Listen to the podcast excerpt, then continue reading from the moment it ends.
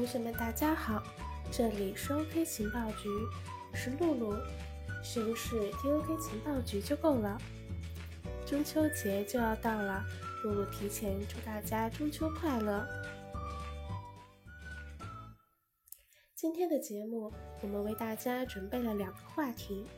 第一个话题是关于比特大陆的上市芯片。最近比特大陆的话题比较多，不过今天我们要讲的话题很新鲜，事关比特大陆和 NBA 火箭队。比特大陆要用比特现金去赞助火箭队了，币圈的球迷们该关注一下了。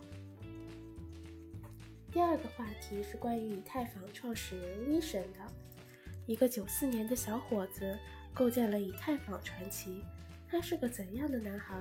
他的以太坊王国是怎样构建起来的呢？下面的节目，露露将为大家一一讲述。好啦，进入正题，先来看看比特币现金与 NBA 的合作。九月十九日下午，比特大陆相关负责人对外表示，休斯敦火箭队已接受比特大陆旗下蚂蚁矿池对其二零一八到二零一九赛季的赞助，并使用比特币现金进行支付。火箭队成为全球首个支持 BCH 支付赞助的 NBA 球队。对于蚂蚁矿池和火箭队合作的具体方式，则还要等官方进进一步的公布。这并非 NBA 历史上接受的第一个数字货币。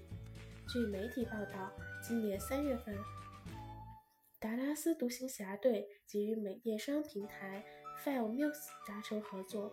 独行侠队接受用 CMT 来购买球票纪念品。蚂蚁矿池是比特大陆旗下的一家数字货币矿池，自2014年8月上线以来，矿池比特币算力突破5000 PH 每秒，长期稳居世界前列。蚂蚁矿池提供比特币、莱特币、以太坊等多种数字货币的挖矿服务，并支持 PPS、PPLNs。SOLO 等多种付款方式。根据 BTC.com 上的数据显示，蚂蚁矿池最近一个月的平均获得比特币百分之十四的算力。比特大陆的发家史颇有当年成吉思汗横扫亚欧大陆的气势。比特大陆创办于二零一三年，到了二零一七下半年，比特大陆成为全球最大半导体制造商。台湾芯片巨头台积电在中国地区的第二大客户，今年更可能跻身其全球前五大客户。根据半导体及电子行业研究机构新谋研究，比特大陆在2017年成为中国第二大芯片设计公司，仅次于华为海思。这家成立仅五年的公司，依靠销售虚拟货币矿机，成为了芯片行业的新贵。在胡润2018年一季度大中华区独角兽指数中，比特大陆排名为十三名，仅次于蚂蚁金服、滴滴、美团等十二家互联网超级独角兽公司。据伯恩斯坦研究公司今年二月发布的分析，比特大陆2017年营收在五十亿到六十亿美元，年利润为三十亿到四十亿美元。目前，比特大陆正在进行上市筹划。比特币又进入了熊市，囤积了约一百万 BCH 的比特大陆，更有理由去支撑 BCH 的市值。那么，打这广告就是件自然而然的事情了。今年以来，蚂蚁矿池宣布参选 EOS 波场超级节点，但赞助球队这种操作还是头一回。它的目的和广告赞助一样明确，那就是要为蚂蚁矿池以及比特大陆重仓的 BCH 打广告。而在官方发布的信息中，美国也是蚂蚁矿池向全球进行品牌扩张的第一站。而作为全球著名的太空城和科技创业中心公司，休斯顿的环境背景也与蚂蚁矿池的主营业务不谋而合。此外，休斯顿火箭与中国篮球的渊源及其在中国球迷心中的高认高认知度，都是蚂蚁矿池选择火箭队进行赞助的原因。比特大陆蚂蚁矿池赞助火箭队的事情先讲到这里。下面的消息是关于以太坊创始人威神的。苏格拉底曾说过：“世界上最快乐的事，莫过于为理想而奋斗。”很多人都喜欢玩游戏，有人玩游戏花了很多钱，也有人在游戏里赚到了自己的第一桶金，还有人会因为游戏成为亿万富翁。我们今天要讲的就是九四年出生的布特林，他就是区块链平台以太坊的创始人，币圈人称“威神”。他有着众多码农的特质，宅，爱鼓捣电脑，穿件 T 恤，爱打游戏，喜欢编程。如果还要说一个非典型的特点，那就是他和比尔·盖茨、马克·扎克伯格一样，大学读了一半就辍学了。威神在零七年开始沉迷于魔兽世界游戏，并且一发不可收拾玩了好几年。那时候他才十三岁，经常一坐在电脑前就是一整天，每天打魔兽，其实和网瘾少年没什么两样。如果故事这么写下去，也就没有今天区块链领域的知名平台以太坊了。变化始于一次游戏升级，暴雪公司有一天对他心爱的术士动手了，取消了术士的生命虹吸技能，这让他觉得十分愤怒，并且多次发邮件和在官方论坛里联系了暴雪的工程师，要求他们还原这个技能。但是得到的回复都是出于游戏平衡才这么做的，不能恢复。布特林开始反思，在互联网游戏里，玩家作为参与方其实很弱势，强大的是游戏开发商，他们是一个游戏的中心。这种中心化服务的一个最大弊端就是，一切都是开发商说了算，而玩家只能被动接受或者或者离开。他选择了离开魔兽，开始寻找有没有一种办法能够打破这种中心化的方式。直到他从他父亲那听到了比特币这种数字货币，一开始他和当时的人们一样，认为这种货币没有实际的价值。但是过了一段时间，他偶然听到了有人谈论到比特币并非是官方发行，而是一种去中心化的模式。他决定开始研究这个东西。在深入研究中，他了解到，在区块链的世界里，所有事物都是去中心化的。从一个应用到一家公司，都必须通过每个人来贡献，大家遵守共同制定的规则。这种模式深深地吸引着布特林。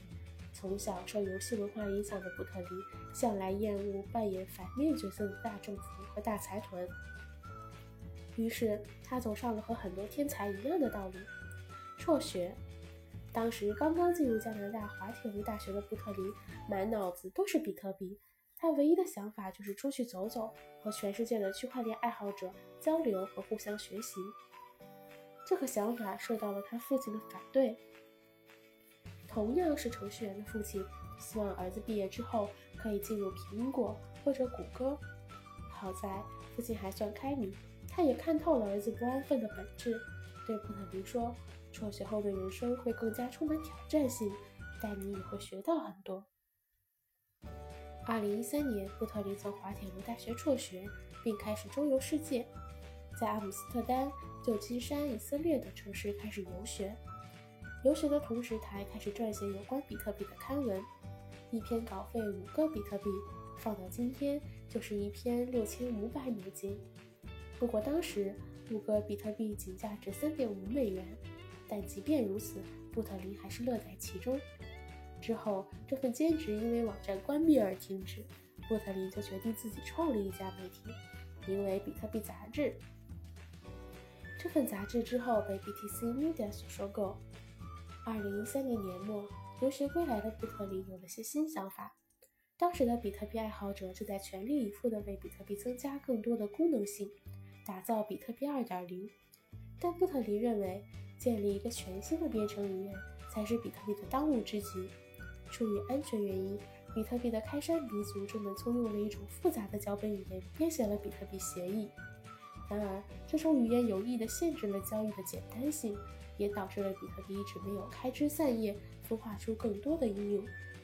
比特币协议自然是不能重写了，但如果是一种通用的脚本语言，打造一款新的计算平台和新的加密货币呢？这天，年仅十九岁的布特林忐忑地给好友们发了自己写的白皮书。他本想让朋友们挑挑错，但事实证明他的担心多余了。这份白皮书一传十，十传百，在比特币社区里炸开了锅，一直有人亲自找上门来请求加入。白皮书上的项目是设计一种新的比特币，它将基于通用的编程语言，可以用来创建各种各样的应用，比如社交、交易、游戏。面对着同行们出乎意料的认可，布特林的信心大增。他给自己的项目起了个名字，叫以太坊。以太坊本就是一种在科学理论下还未证实的物质，这也暗含了布特林对项目的期待。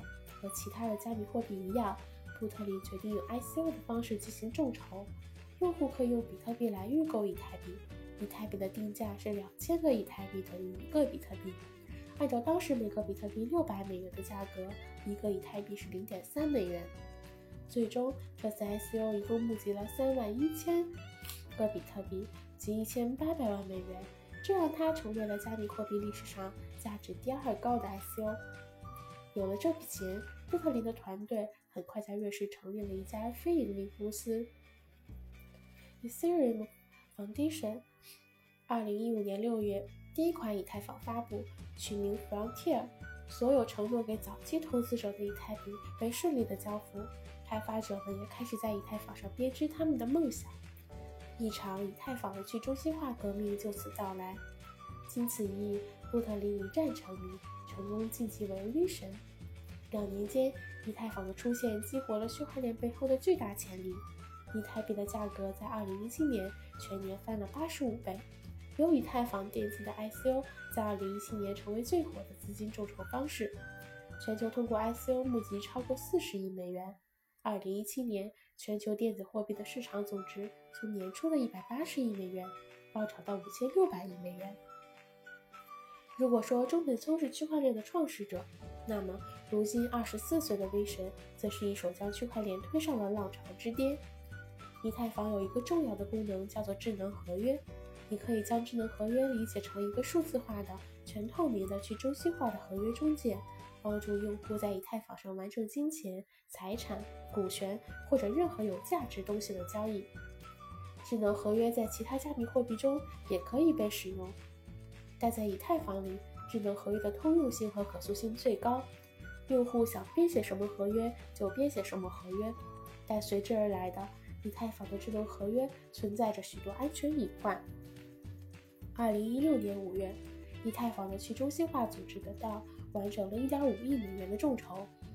得到是一家以太坊的风险投资机构，通过智能合约的方式投资以太坊内的初创和项目。得到的特点是不受任何组织控制，所有持有道代币的成员投票决定是否投资以太坊的应用。这笔众筹迅速地吸引了大众的瞩目，也包括了黑客。这些黑客们发现得到智能合约中的代码错误。这些错误所引发的安全漏洞，就好比你去 ATM 机随便拿几百万美元那样严重。二零一六年六月十八日，得到遭受匿名的黑客攻击，价值五千万美元的以太币不翼而飞，这也成为了史上最大的一次数字劫案。一下子，所有的以太币持有者恐慌了，以太币从二十美元一下子跌到十美元，市值蒸发五亿美元。说好的安全呢？说好的万无一失呢？被推在风口浪尖的威神做出了一个大胆的决定，更新以太坊区块链，修正得到。这个举动一下子引起了很多人的不满。无论是比特币还是以太币，创立伊始都不允许更改和恢复。许多人认为此举违反了区块链创立的初衷。由于是以太坊去中心化，威神的决定必须通过大部分的用户的认可。结果，以太坊分成了两派，一派是经典以太坊，他们坚持区块链不容更改的初衷，留下来继续维护维护原有的以太坊；另一派则还是以太坊，由 V 神带队，他们更新了以太坊的许多安全漏洞。这一次分裂也被称为硬分叉。好在这一次分叉的结局是以太坊安稳度过机会。失去的五千多万美元被追回，无论是经典以太坊还是以太坊本身都继续得以发展，而市值跌到五美元的以太币则在一年半之后暴涨到七百美元。如今的威神仍然在四处奔走，在美国、俄罗斯、加拿大、中国等国家普及以太坊知识，以及帮助人们形成对以太坊的正确认识。尽管目前资本、区块链和以太坊走进了公众视野中，但威神知道，离自己真正想要达到的目标还有很长一段路要走。威神早就意识到自己与其他人不同，承担的使命也应该与众不同。在他眼里，天才有天才应该做的事情，威神的万里长征才刚刚开始。话说，你们难道没有觉得威神和马云爸爸长得很像吗？好的，今天的节目就到这里了，是不是听 OK 情报局就够了？我是露露，我们下期再见哦。